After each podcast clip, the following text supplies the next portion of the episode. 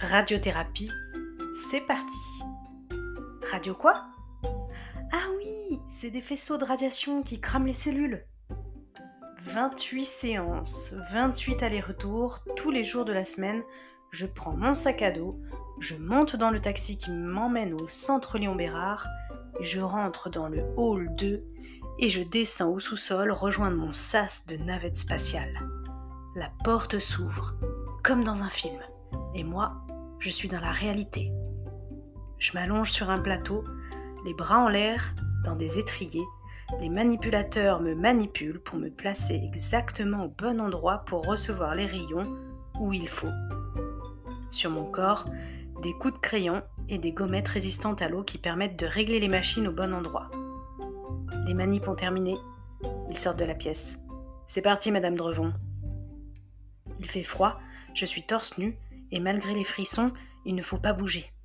Je sais que juste à côté des zones traitées par rayons se trouvent mon cœur et un poumon.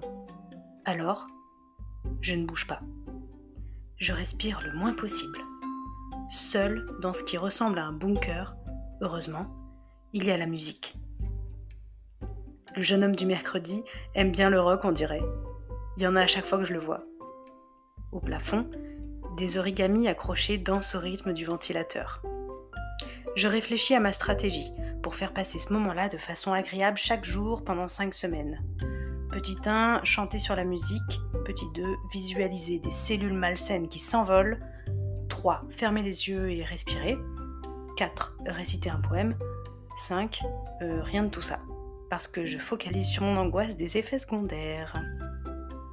Ah, c'est déjà fini. Je peux baisser les bras, remettre un t-shirt, aller me changer, rejoindre le taxi, faire la route inverse, rentrer chez moi. Aïe, ça brûle cette connerie. Qu'est-ce que je vais manger à midi?